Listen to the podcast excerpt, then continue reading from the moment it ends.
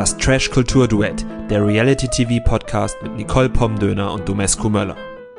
Hallo und ein herzliches Bonschlonzo zum nunmehr 18. Trash Kultur Duett Podcast. Mein Name ist Domescu und neben mir sitzt meine wundervolle Frau Nicole. Hi. Hallo. Die ersten drei Minuten, die wir schon richtig krass in sich haben von Temptation Island VIP, sind draußen. Oh mein Gott, ich bin so aufgeregt. Ja, und damit ihr dran bleibt, damit wir unsere Playtime ein bisschen verbessern, reden wir darüber am Schluss, oder? Ja, Pech gehabt. Müsst ihr uns jetzt anhören. Sehr gut. Denn wir fangen einfach ganz klassisch mit dem an, mit dem wir immer anfangen. Und das ist in den letzten Wochen immer die Couple Challenge gewesen. Genau, und äh, ganz vorab müssen wir natürlich noch eine Ankündigung machen.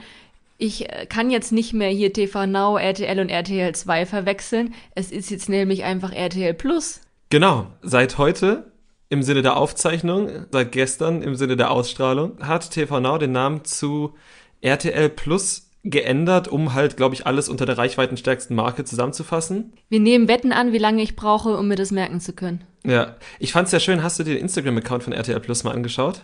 Ja, klar. Ja, hast du? Ne, jedenfalls ähm, sieht man da dann halt, dass sie gesagt haben, ehemals TV Now, ehemals RTL Now, weil die bis 2016 noch RTL Now hießen. Und daneben haben sie noch in Klammern geschrieben, auch bekannt unter RTL Now mit NAU, weil das eine Zeit lang auch unter NAU zu erreichen war. Ja, das wusste ich. Wenn für Menschen, die nicht wissen, wie man Now schreibt, gab es da kreative Schreiblösungen. Genau, und das haben sie dann auch nochmal aufgegriffen jetzt in ihrer neuen Insta-Biografie. Sehr schön. Aber bei RTL Plus, da kann man ja nichts mehr falsch machen. Da weiß, glaube ich, jeder und jede, wie man das schreibt. Herzlichen Glückwunsch. Ja, alles unter einem Dach. Alle unter einem Dach könnte man auch Couple Challenge nennen, weil die alle unter einem Zeltdach wohnen. Ja, gute Überleitung. Ja, danke. Genau, Couple Challenge, unser nicht so wirklich Lieblingsformat. Die Folge war, finde ich, doch ein bisschen besser, als der Trailer es letzte Woche hat vermuten lassen.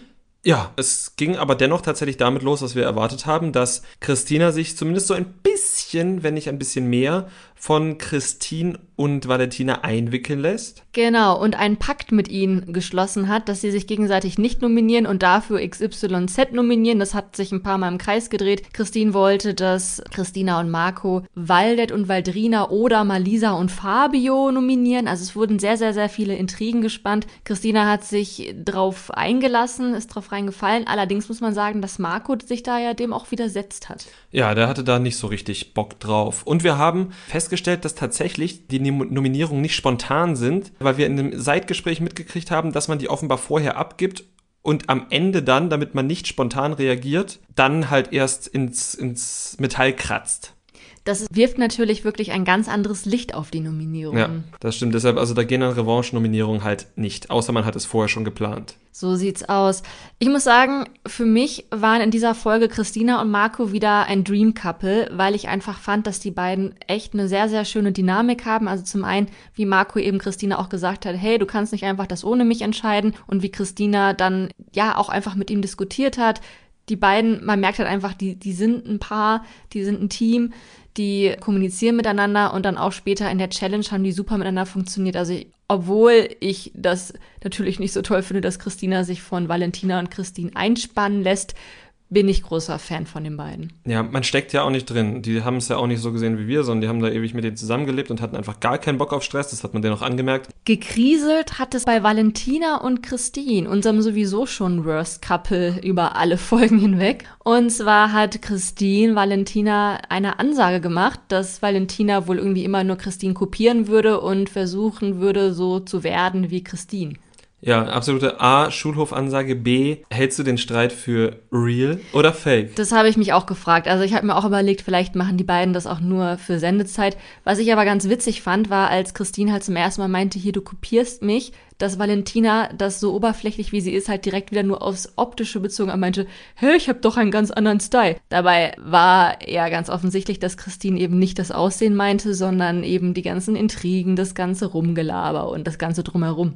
Ja, aber wie gesagt, also ich halte das für einen vorab abgesprochenen Zoff, weil er als so, so, eine Kleinigkeit halt ist. Es ist halt wirklich, oh, du kopierst mich und dann kann man so drei, vier Beispiele nennen und dann lässt man's. Ja, das stimmt und das war halt auch schon wieder so unnötig viel Sendezeit, also auch wie Valentina dann irgendwie geweint hat und dann immer wieder wiederholt hat, ich check das nicht, ich check das nicht, ja, es interessiert auch einfach niemand. Ja, und ich glaube halt, dass wenn die beiden sich streiten, dass das anders aussieht. Wenn die sich wirklich streiten, sieht das, glaube ich, anders aus. Und dann ist halt nicht eine weint und eine geht weg. Allerdings muss man auch sagen, dass Valentina einfach unglaublich wichtig ist, was andere Menschen über sie denken. Also auch bei diesem Streit, ich glaube nicht, dass diese Worte sie halt wirklich verletzt haben wenn es angenommen, es wäre ein echter Streit gewesen, sondern dass sie jetzt vor anderen bloßgestellt ist.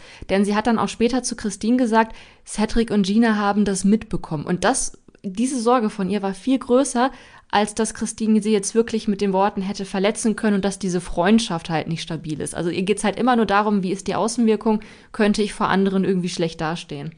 Das ist wahr. Aber das war es dann eigentlich auch schon mit dem Streit. Die haben sich dann sehr schnell auch wieder einbekommen. Ich glaube, erst nach der Challenge, in der sie sehr gut funktioniert haben. Was war denn die Challenge? Die Challenge war eine Challenge aus der Hölle. ja. Ein Teil des Paares, das waren eigentlich ausschließlich die Frauen, mussten in einen Käfig, der mit einem Kran in den See gehievt wurde. Die Männer und Christine mussten währenddessen dann zu Bojen schwimmen, die relativ weit auseinander waren und dort äh, Schlüssel einsammeln, weil ihre Partnerinnen im Käfig mit Handschellen befestigt waren. Und die mussten dann eben mit diesen Schlüsseln die Handschellen und die Käfige befreien und damit dann auch 3000 Euro retten. Genau, das ist dann halt für den Schwimmer anstrengend und für die andere Person sehr, sehr angsteinflößend, wobei man sich wahrscheinlich schon am Ende denkt, dass die Produktion da einen rechtzeitig rausholt, aber ist ja trotzdem kein gutes Gefühl, da mit dem Käfig immer weiter ins Wasser hineingelassen zu werden. Ja, ich glaube, ich hätte auch Panik gehabt, wenn ich in dem Käfig wäre. Ich glaube, ich wäre lieber geschwommen. Ja, ich wäre auch lieber geschwommen. Ich bin nicht so gern eingesperrt.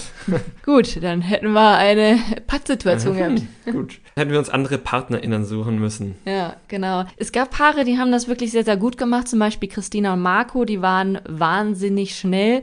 Valentina und Christine waren auch sehr, sehr gut. Ja, das stimmt. Ich wollte nur noch einmal darauf hinweisen, dass Marco und Christina auch wieder nur zu einer Boje schwimmen mussten und dann sofort einen Schlüssel hatten. Wie schon bei diesem Bungee-Spiel, wo sie auch nur eine Frage beantworten mussten und dann zack, das Seil durch und ab dafür. Allerdings haben die auch gesagt, dass Marco direkt zur Boje geschwommen ist, die am weitesten entfernt war. Vielleicht haben sie es auch einfach clever gemacht. Also das Glück des Cleveren. Ja. Genau, Valentina und Christine, wie gesagt, waren auch sehr, sehr schnell fertig. Äh, für die war es ein Kinderspiel, was sie auch nicht müde geworden sind zu betonen. Sie haben sich während der kompletten Folge immer über alle lustig gemacht, die es nicht geschafft haben. Ja, und das lag wahrscheinlich daran, dass Cedric und Gina es nämlich nicht so gut gemacht haben, beziehungsweise, wie Cedric auch richtig gesagt hat, dass Cedric es nicht so gut gemacht hat, weil Gina saß halt in diesem Käfig und konnte nicht viel machen, weil Cedric große Probleme damit hatte, den Schlüssel von der Boje zu entfernen. Ich glaube, ich habe in der Kameraeinstellung gesehen, dass es einfach nur ein Haken war, wo es hätte abmachen müssen, aber er hat versucht, den Kabelbinder rückwärts aufzuschieben oder gar die ganze Boje von der Kette zu lösen. Also.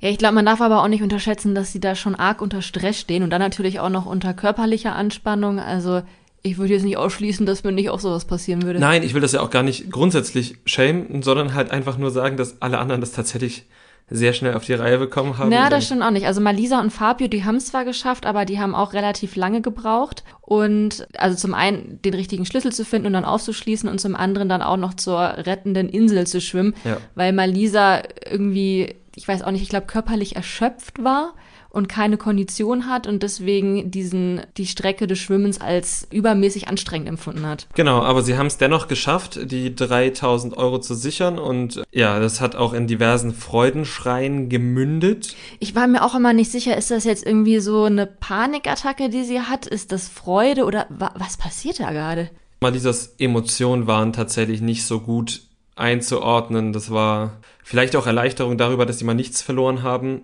aber es war schon krass. Es war schon äh, beeindruckend. Wer es leider auch nicht geschafft hat, waren Waldet und Waldrina. Und zwar haben die es nicht geschafft, weil Waldet Körperschlapp gemacht hat.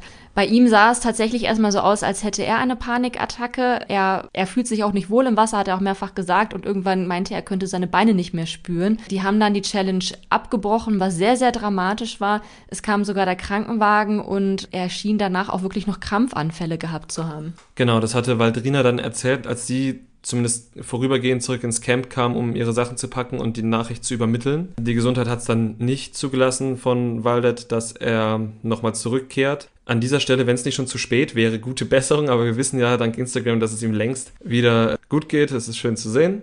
Genau, aber es war wirklich sehr dramatisch, sehr emotional und ich glaube, da würde niemand gerne in deren Häuten stecken, Das klingt irgendwie komisch, wenn man das im Plural sagt. Aber ja, das war schon nicht schön. Nee, absolut nicht.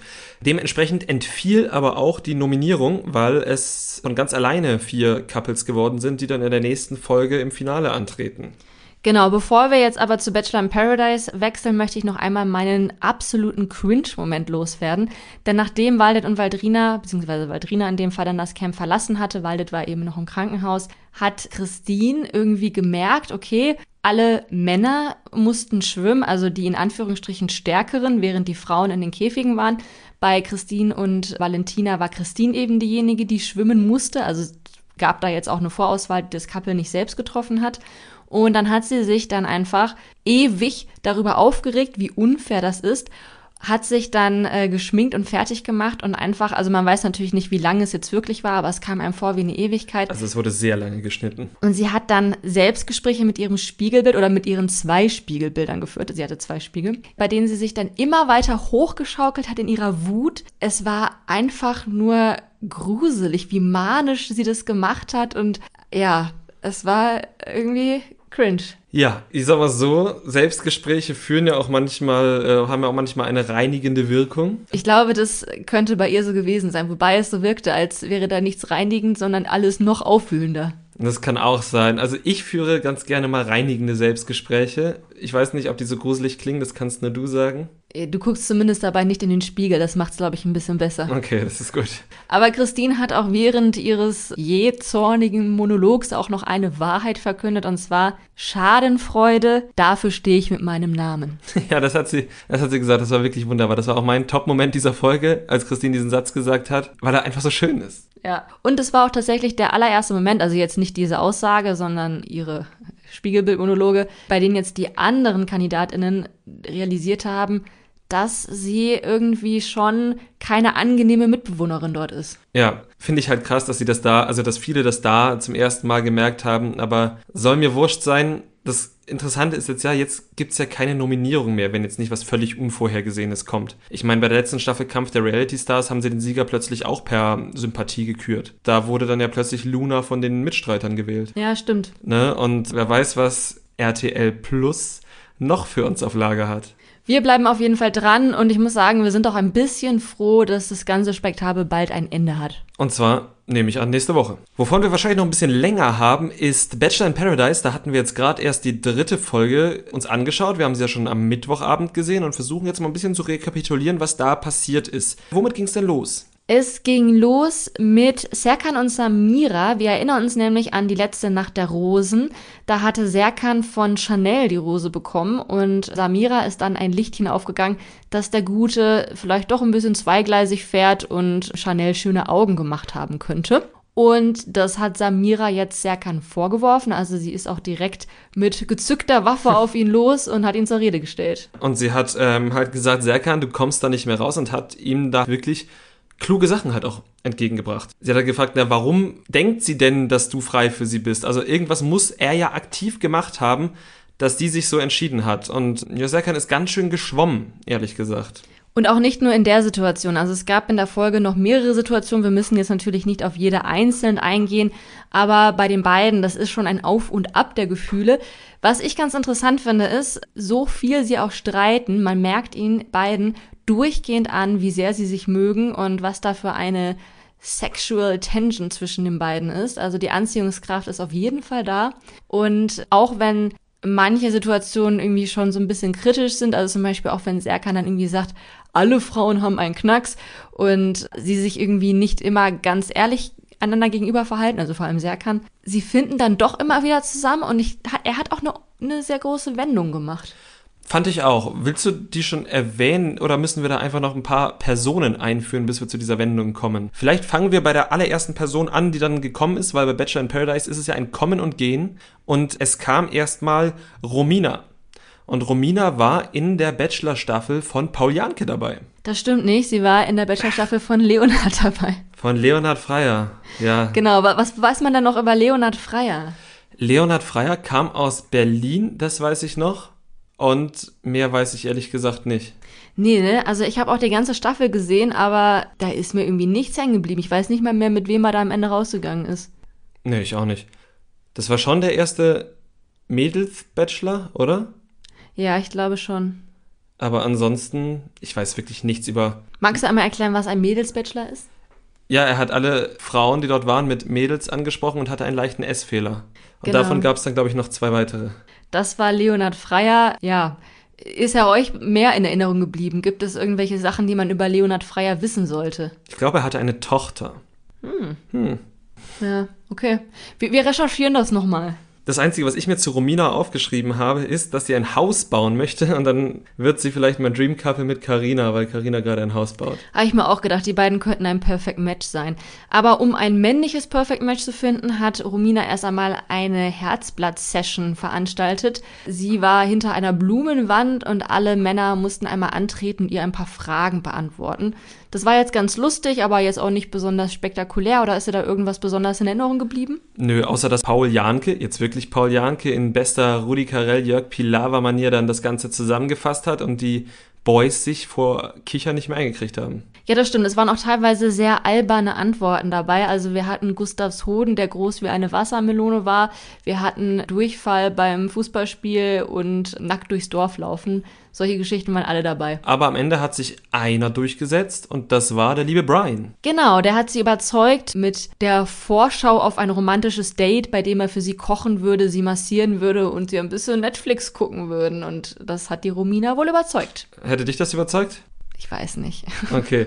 Aber was dich bestimmt überzeugt hätte, wäre, und da will ich kurz hingreifen, die Party, die währenddessen in der Bachelor in Paradise Villa abging. Und zwar liefen dort die Backstreet Boys und es gab Shots. Das habe ich mir als meinen Top-Moment notiert. Ich wäre sehr, sehr gerne bei dieser Party dabei gewesen.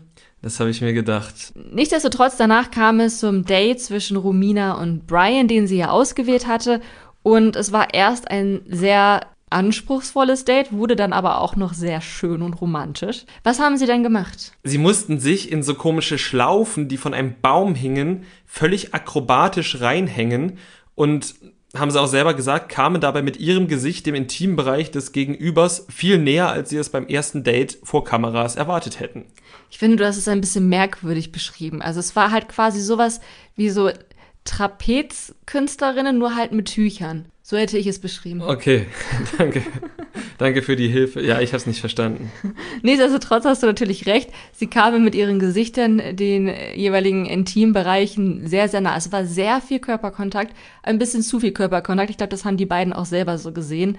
Wie gerne hätte, würdest du das als erstes Date machen? Nicht so gerne. Also ich war auch erstaunt, wie gut das bei denen am Ende sogar aussah. Ich habe ja relativ dünne Arme. Ich weiß nicht, ob das bei mir so gut ausgesehen hätte. Und wie gesagt, also fürs erste nicht im Club aufgerissene Date wirklich sehr viel Nähe. Und äh, jetzt so für uns, jetzt wo wir uns schon ein paar Jährchen kennen. Da sind nur noch meine Arme das Problem. Brians Arme waren zum Glück kein Problem, also die haben das dann durchgezogen und haben sich danach ihr romantisches Date dann auch verdient und es war wirklich wunderschön. Sie hatten nämlich einen traumhaften Sonnenuntergang, der sah aus wie gefotoshoppt. Ja, aber wirklich. Brian hat dann tatsächlich auch offenbart, dass er schon mal ein Date hatte, schon mal sich auf eine Frau eingestellt hat, Karina ja nämlich, aber er sagte auch, dass er sehr, sehr frei für Romina ist. Genau, ähm, hat sie ihm, glaube ich, dann aber nicht unbedingt so geglaubt, zumindest am Ende dann auch nicht mehr. Was ich jetzt persönlich sehr cringig fand an dem Date, war, wie Brian sich Romina gegenüber verhalten hat. Und zwar hatte man so das Gefühl, dass er so eine Platte abspielt. Er hat ihr einfach die ganze Zeit Komplimente gemacht, aber so richtig merkwürdige Komplimente. Er meinte auch, dass sie eine kleine, schnuckelige, süße Maus ist. Und ganz ehrlich, wer will denn sowas hören, wenn du halt das zehnte Lebensjahr überschritten hast? Ja, also ich nicht. Ja, ich auch nicht. Und er hat sich dafür aber sehr gefeiert. Also er hat jetzt keinen Zweifel daran gehabt, dass das irgendwie eine komische Strategie gewesen sein könnte. Ich glaube, Romina war zumindest ein bisschen irritiert, hat sich jetzt aber noch nicht so wirklich anmerken lassen. Und was ich auch merkwürdig fand, also jetzt nicht speziell an den beiden, sondern grundsätzlich, es kam halt wieder diese Frage, worauf, worauf achtest du bei einem Mann oder einer Frau als erstes? Und dann kam wieder dieses erst auf die Augen und dann auf die Hände er oder sie muss schöne Hände haben. Und ich frage mich jedes Mal, warum gucken gefühlt alle Menschen zuerst auf die Hände und was sind denn nicht schöne Hände? Das hab, hast du mich gestern, während wir es geschaut haben, schon mal gefragt und ich habe mir dann darüber Gedanken gemacht, ob das vielleicht so ein richtig klassistisches Überbleibsel ist. Im frühe Neuzeit, wahrscheinlich im Mittelalter auch schon, ging bei der Partnerwahl auch relativ viel, wenn, also es war ja nie freie Partnerwahl, aber da haben die Hände sehr viel über den Stand ausgesagt. Leute mit feinen Händen haben halt nicht draußen gearbeitet und Leute mit groben Händen haben halt draußen gearbeitet und gehörten zu einem niedrigeren Stand. Ob das so ein klassistisches Überbleibsel ist, habe ich mich dann gefragt heute Nacht. Hatte ich die Frage noch nachts beschäftigt? Ich bin nachts einmal aufgewacht und dann ist sie mir wieder eingefallen. Sehr gut. Das ist auf jeden Fall etwas äh, sehr Gehaltvolles, sehr Interessantes, was du dir heute Nacht da überlegt hast. Ja, würde mich auf jeden Fall sehr interessieren, was, was da so passiert. Und äh, ja, wie, wie seid ihr denn so drauf? Achtet ihr auch auf die Hände? Wenn ja, warum? Und wie müssten Hände aussehen, die ihr dann nicht attraktiv findet? Das ist eine gute Frage. Währenddessen im Haus, während des Dates, hat sich ein neues Dream Couple herauskristallisiert. Und zwar Paul Janke und Serkan. Und zwar hat Paul Janke Partei ergriffen für Serkan und hat quasi uns, den Zuschauenden, so als eine Art Moderator erklärt, was denn in Serkan vorgeht, ob er vielleicht ein Schlingel ist oder auch nicht. Und ich habe mir dann notiert, dass Paul Janke die Stimme der unverstandenen Fuckboys ist. ja, irgendwie schon. Ich habe das halt so wahrgenommen. Also klar, er hat am Ende Partei für Serkan ergriffen, aber es war halt auch so, dass er immer so zwischen den Rollen gesprungen ist. Als Serkan das erzählt hat, hat er so gelacht, wie so der Kumpel in der Fußballkabine, der, da hast du die aber flachgelegt. Und dann ist ihm aber wieder eingefallen, dass er eigentlich der Papi von allen ist, der Papi, der den Alkohol gibt, und musste dann aber irgendwie dann wenigstens kurz nochmal was Neutrales sagen, aber er hat es dann nicht ganz hinbekommen. Ja, es gab auch etwas später einen Streit zwischen Serkan und Karina. Da ging es dann diesmal nicht um Samira, sondern darum, dass Serkan Karina als sehr sprunghaft wahrnimmt und ich glaube auch als, ähm, als Fake, um in der Sprache des Reality-TVs zu bleiben. Und ja, er meint, dass sie halt eben irgendwie so ein bisschen spielt mit den Gefühlen von Gustav Bryan und wie heißt nochmal der dritte? Johannes. Maurice. Johannes. Ah, na gut. Also Janni. ja, ja, aber ich dachte mit Maurice auch.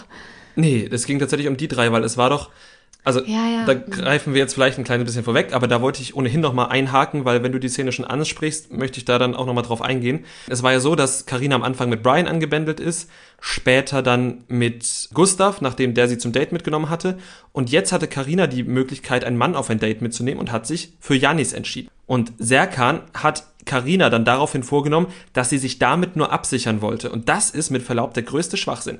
Wenn Karina sich hätte absichern wollen, dann hätte sie doch ganz einfach Gustav mit zum Date genommen und wäre zumindest für die Nacht der Rosen sowas von safe gewesen. Aber sie hat ja Johannes genommen, um nochmal jemanden kennenzulernen. Ich glaube, schlechte Entscheidung, Johannes kennenlernen zu wollen, aber das ist ja erstmal zweitens. Aber abgesichert hat sie sich damit doch keineswegs. Ich finde auch, und gerade Serkan, der eben mit Samira da schön am Rumvögeln ist und sich gleichzeitig aber noch Optionen bei Chanel offen halten wollte, der hat da halt nicht mitzureden. Ne? Also lass Karina doch da alle Männer einmal kennenlernen und wenn die sich alle sofort in sie verlieben, da kann sie halt leider auch nichts für, ne? Und dafür sind sie ja da, sich alle kennenzulernen, sich zu daten, soll sie mal machen. Aber um den Bogen wieder zurückzuspannen, die beiden hatten sich nämlich dann genau deswegen gestritten, Serkan und Karina. Und als der Streit gerade so richtig am Kochen war, hat der alkoholschenkende Papi Paul Janke den Streit dann auch quasi auslaufen lassen, indem er dann einmal gefragt hat, äh, willst du noch Batida de Coco? das Wort musste natürlich auch fallen. Ich weiß nicht, ob wir jetzt auch ein paar Euro von Batida de Coco bekommen, aber... Wenn ja, schreibt uns eine DM, dann kriegt ihr unsere Kontonummer. aber um wieder ein bisschen in den Timetable zu kommen... Nach es gab noch eine neue Frau. Genau, es gab eine neue Frau und das war nämlich die Donja. Donja 30 aus Stuttgart wäre fast mal Bachelorette gewesen Sie hatte aber eine starke Konkurrentin. Äh, ja, Melissa wäre, glaube ich, ihre Konkurrentin gewesen. Auch aus Stuttgart. Heiße Schwabenpower offenbar. Jedenfalls hat Donja dann quasi eine Wildcard bekommen, mit der sie dann äh, bei Bachelor in Paradise eingezogen ist, weil es ja eben nicht ganz in das Universum gereicht hat, aber jetzt dann doch. Genau. Und Donja durfte sich dann auch direkt nach einer kurzen Kennenlernrunde einen Mann fürs Date aussuchen und hat leider den Fehler begangen, dass sie sich Serkan ausgesucht hat. Genau, bevor wir zu dem Date kommen, habe ich noch einen Top-Moment. Und zwar hat sich, nachdem Donja eingezogen ist, Denise arg darüber beschwert, dass immer nur Frauen kommen und jetzt sogar Frauen, die nicht mal beim Bachelor waren. Also hat sie gesagt, da könnte doch sonst jemand kommen, vielleicht jemand von der Tagesschau. Und ich habe es mir als Cringe-Moment aufgeschrieben und in dem Moment, wo ich es mir als Cringe-Moment aufgeschrieben habe, habe ich gedacht, vielleicht wäre Denise ein schönes Dream-Couple mit Susanne Daubner. Das ist nämlich die Frau von der Tagesschau, die das Wort Cringe so schön erklärt hat und irgendwie fühlt sich das Ganze jetzt an wie ein wunderschöner Full-Circle-Moment. Das ist wirklich ein wunderschöner Full-Circle-Moment. Vielleicht können wir dazu ja noch ein Meme basteln. Ja, vielleicht. Genau, aber Donja war dann auf jeden Fall auf dem Date mit Serkan und Samira ist währenddessen natürlich schon wieder ausgerastet. Diesmal hat Serkan aber einen eigentlich sehr fairen oder treuen Move gemacht. Er hätte ihn halt nur vorher machen sollen.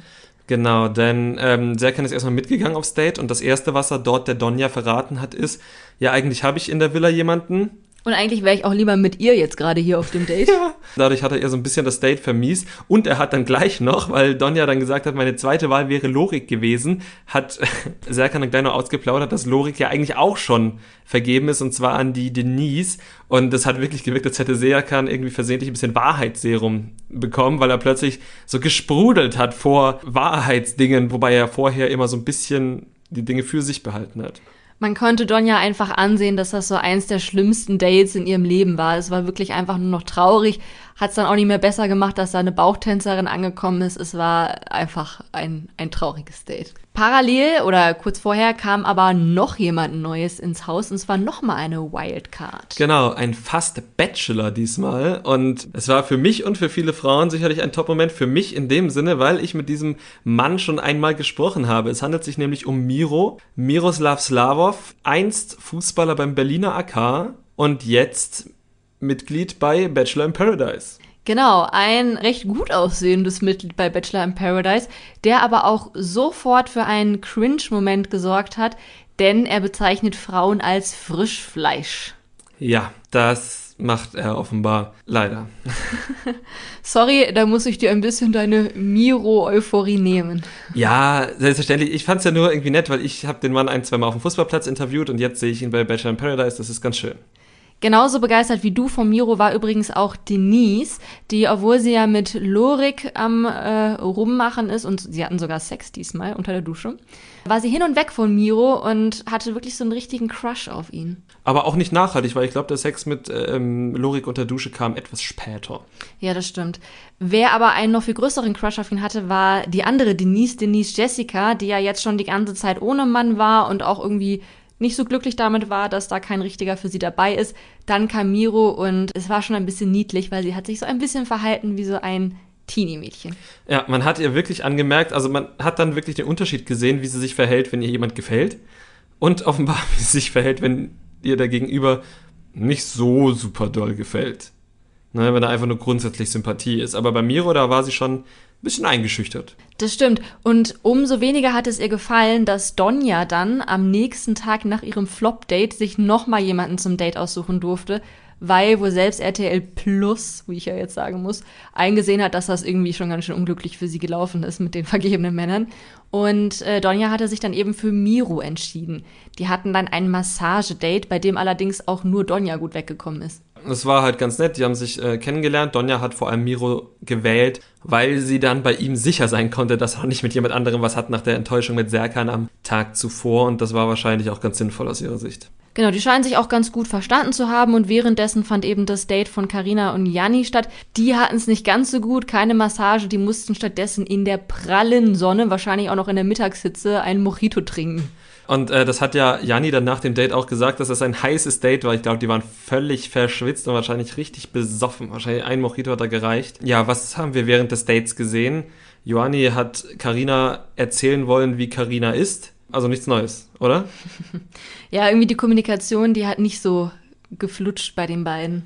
Ja, mich hat's halt wieder schon wieder aufgeregt, dass Janni nach vier Tagen, die er sie jetzt kannte, ihr erzählen wollte, wie ihr Charakter ist. Sie hat sich aber auch irgendwie so ein bisschen geschmeichelt gefühlt dadurch. Also irgendwie war das so eine ganz komische Dynamik. Ich glaube, dass das halt so eine problematische Dynamik ist, wo sie halt auch reingerät, weil sie vielleicht tatsächlich auf solche Männer steht, die sie führen, in Anführungszeichen, das, was Frauen ja anerzogen wird in unserer Gesellschaft, dass sie sich einen Mann suchen sollen, der sie führt und dann geraten sie an jemanden wie Janni und dann kann das böse enden. Ich glaube, sie hat auch so ein bisschen dieses Problem, das Frauen auch sehr oft haben, dass sie eben niemanden auf die Füße treten möchte und ähm, sich dadurch auch manchmal ein bisschen zu sehr zurücknimmt. Man hat es auch in einer Szene gesehen, als Gustav sie so ein bisschen an die Seite genommen hat. Das war noch am Abend bei, bei der Party und einfach super aufdringlich war. Also er hat sie die ganze Zeit umarmt und wollte Körperkontakt und man hat einfach gemerkt, dass sie da nicht scharf drauf war, aber sie hat halt auch nicht, sie hat ihm auch nicht gesagt, ey, lass jetzt mal bitte, ne? Und also ich möchte jetzt auf gar keinen Fall sie dafür schämen, aber ich glaube einfach, dass sie da halt auch so Schwierigkeiten mit hat, einfach selbst dominant aufzutreten. Ja, das kann gut sein, das hast du, finde ich, gut analysiert. In der Nacht der Rosen, wenn du nichts noch hast,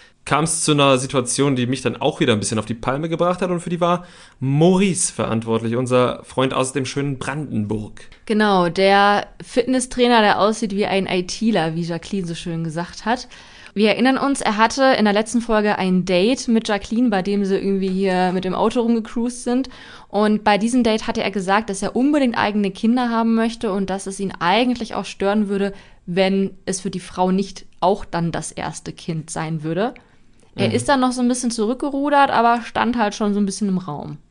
Genau, und jetzt hat sein Reproduktionsdrang dann doch wieder Überhand gewonnen, weil er sagte dann zu Jacqueline, dass die körperliche Anziehung nicht da sei, also er spüre sie nicht, und das liege möglicherweise daran, dass sie schon zwei Kinder hat und er sich möglichst bald reproduzieren möchte und äh, sie vielleicht nicht bereit dazu sei und er dadurch überhaupt keinen Bock auf sie hat. Außerdem hat er ihr noch gesagt, dass er Donja optisch sein Typ ist und Donja ist halt, hat lange schwarze Haare, ist eher so der orientalische Typ, wenn man es denn so sagen kann, während Jacqueline halt wirklich sehr weiß, sehr blond ist. Alles nichts, was sie in der Situation hören wollte. Für sie war das Ding dann auch gegessen. Also man, man konnte die Anspannung spüren, die da in der Luft war. Maurice hat das aber irgendwie nicht gemerkt. Nö, der hat dann nämlich, wenn du nicht noch, nicht noch äh, was hast, hätte ich gleich gesagt, der hat sie nämlich auch in der Nacht der Rosen gleich direkt mal wieder gewählt. er hat auch gesagt, ja, trotzdem alles cool, äh, wir gucken, was noch passiert und alles ist okay. Und man fragt sich nur so, hä? Ja, deshalb ist es auch mein Worst Couple. Das liegt jetzt nicht an Jacqueline. Sorry, Jacqueline, dass du da Teil von bist, sondern das liegt halt wirklich an Maurice, der, wo ich nicht kapiert habe, dass er dich gewählt hat. Das ist deshalb mein Worst Couple in diesem Moment. Ich finde es auch okay, dass Jacqueline die Rose angenommen hat, weil sie einfach eine Runde weiterkommen wollte, um da vielleicht einen anderen Mann kennenzulernen. Ja, ich glaube, es ist halt, das erfordert auch sehr viel Mut, dann in so einer Situation vor allen zu sagen, nee, ich nehme die jetzt nicht an, in dem Wissen, dass du dann auch die, das Format verlassen musst. Das ja. muss man sich ja vielleicht dann auch vorher überlegen. Ich glaube, sie hat auch wirklich nicht damit gerechnet, dass er ihr die Rose gibt. Nee, also wie gesagt, ich fand es völlig okay, dass sie die angenommen hat, weil sie hat das gute Recht, in der nächsten Folge nochmal dabei zu sein und vielleicht jemand anders kennenzulernen. Genau, aber bevor wir jetzt endgültig so nach der Rosen und der Rosenvergabe kommen, hatte ich noch einen kleinen Top-Moment und eigentlich wäre das so ein klassischer Dominik-Moment gewesen. Oh, ich habe ihn mir gar nicht notiert, glaube ich. Nee, glaube ich auch nicht. Und zwar hatten die richtig geiles Essen bei der Nacht der Rosen. Die hatten einfach Windbeutel, die hatten Erdbeeren in weißer Schokolade am Spieß und so richtig geile Schokoladendesserts. Geil. Ich habe mir tatsächlich aufgeschrieben, dass irgendjemand gesagt hat, Windbeutel sind mega. Aber da ich nicht mehr weiß, wer es war, weil ich beziehungsweise auch nicht mehr lesen kann, wer das gesagt hat. Mein Doppelgänger. Dein Doppelgänger wahrscheinlich, ja. Weiß ich es gar nicht so genau. Genau. Aber ja, sah auf jeden Fall sehr, sehr lecker aus. Ich träume noch heute davon. Aber kommen wir nun zur Nacht der Rosen. Wir haben jetzt schon ein bisschen was vorweggenommen, und zwar, dass Maurice Jacqueline seine Rose gegeben hat. Außerdem hat Serkan Samira seine Rose gegeben. Das war nicht überraschend. Die beiden hatten sich mehrfach schon versöhnt vorher und ich muss sagen, das war echt zuckersüß, wie die beiden da am Ende die ganze Zeit rumgeknutscht haben und was für Blicke die sich zugeworfen haben. Da merkt man schon, da ist was dran. Ja, und Serkan hat auch sehr süße Worte gefunden, was äh, nicht nur wir fanden was bestimmt auch nicht nur Samira fand, sondern auch Lorik fand das ganz toll, was Serkan gesagt hatte und hat, als er dann dran war, seine Rose zu vergeben, versucht, das nochmal zusammenzufassen, um Denise seine Rose wiederum zu überreichen. Es hat nicht so ganz geklappt, er hat sich irgendwie was gemerkt von turbulent und ah, und irgendwann hat er nach drei Worten einfach aufgehört zu reden und hat gesagt, Denise, aber Denise hat die Rose trotzdem sehr, sehr gerne mit angenommen. Ja, das war auch ein bisschen niedlich. Ja, das war sehr niedlich. Dann nach Maurice, der ja Jacqueline die Rose gegeben hat, kam Miro dran. Und da war es tatsächlich ein bisschen spannend, ob er jetzt Donja die Rose gibt, mit der er dieses Massagedate hatte. Aber nein, er hat Denise Jessica die Rose gegeben, die ja so einen kleinen Crush auf ihn hat. Und das fand ich sehr schön. Ja, eben. Also da hat er gesagt, ne, die hat Interesse und Er hat allerdings auch gesagt, weil sie ist nämlich gestolpert oder sie hatte irgendwie ihren Körper nicht mehr so ganz unter Kontrolle, weil sie so aufgeregt war, als sie die Rose angenommen hat. Und dann hat er darüber geredet, ja hier, ne, jeder hat ja hier so seine Macken. Und ich zitiere, aus einer Flöte ohne Löcher kommt auch nichts raus. Ja. What the fuck? Vielleicht sagt man das in Österreich oder der Ukraine so. Das kann sein. Vielleicht kenne ich das einfach nur nicht als äh, Migra-Kind. Aber gut. Miro steckt auf jeden Fall noch voller verbaler Überraschung, auf die wir uns gerne einlassen möchten. Ja. Gustav hat sich dann für Donja entschieden. Was sehr überraschend war. Ja, ich wusste auch nicht. Aber wie du letzte Woche schon gesagt hast, Gustav ist auch ein Mann, der alle Frauen liebt und von daher hat er in ihr bestimmt etwas gesehen. Und ich glaube, er wollte auch Karina einfach nochmal ein, einen reinwischen. Das kann sein. Janni wird es ganz ähnlich getan haben. Der hat dann nämlich Romina gewählt. Die Person, die keine Option sein möchte, wie er gesagt hat. Und dann blieb nur noch Brian, der die Wahl hatte zwischen Chanel und Karina. Und so sehr sich Romina wohl auch gewünscht hätte, dass Brian sich für Chanel entscheidet, damit Karina raus ist und sie freie Bahn hat, hat Brian sich für Karina entschieden, um noch ein klärendes Gespräch zu führen, wie er sagte. Beide wirkten relativ widerwillig dabei. Es bleibt also abzuwarten, was da noch bei rumkommt, ob es wirklich noch ein klärendes Gespräch gibt und wenn ja, wie zielführend es sein wird. Mhm. Oder ob einfach neue Leute reinkommen, wo dann bei beiden dann plötzlich das Herz höher schlägt. Was glaubst du, wie stehen, wie steht's um die Zukunft von Karina und Brian? Nicht so gut, ehrlich gesagt. Also die haben von Anfang an nicht so gescheit für mich zusammengepasst, außer dass Brian in der Lage wäre, Karinas Haus zu renovieren, weil er das beruflich macht. Aber an sich waren, habe ich da jetzt noch keine Vibes gesehen, wo ich sage, das wird was, oder? Ich glaube auch nicht. Ich glaube, dass die Stimmung oder die Motivation bei den beiden jetzt auch schon so ein bisschen angeknackst ist und es würde mich jetzt nicht wundern, wenn die nicht mehr allzu lange im Haus sind. Also vor allem bei ihr, da hat man schon gemerkt, das macht was mit ihr, dass alle jetzt so schlecht von ihr denken oder sie denkt, dass alle das denken und ja, sie da einfach schon so ein bisschen Trouble im Paradies hatte. Ja, vielleicht kann Denise sie ja ein bisschen stärken, aber ja, vielleicht ist da auch einfach jetzt die Kraft am Ende. Das kann sein, wir werden sehen. Schade für Chanel, dass sie jetzt raus ist. Äh, ich glaube aber, dass die Personen, die jetzt noch im Haus sind, das ist eigentlich eine ganz interessante Mischung. Da bin ich auch fest von überzeugt. Und meinst du, das ist jetzt die perfekte Überleitung wieder, um über eine andere interessante Mischung zu sprechen? Und ich meine jetzt nicht das Currygewürz. Du meinst vielleicht Temptation. Temptation. Ja, denn die ersten drei Minuten, das finde ich auch so geil. Ich habe nur heute Morgen gesehen, dass es einen Sneak Peek gibt und dachte, okay, 20 Minuten oder was auch immer. Und dann machen sie drei Minuten, aber diese drei Minuten, die hatten einfach schon wieder alles. Die hatten alles und zwar so viel, dass wir gar nicht alles irgendwie verstehen konnten, was da gerade passiert. Und Leute, ich sag euch eins, ab nächster Woche werden wir sowas von unter Stress stehen. Wir werden nur noch XXL-Folgen machen können.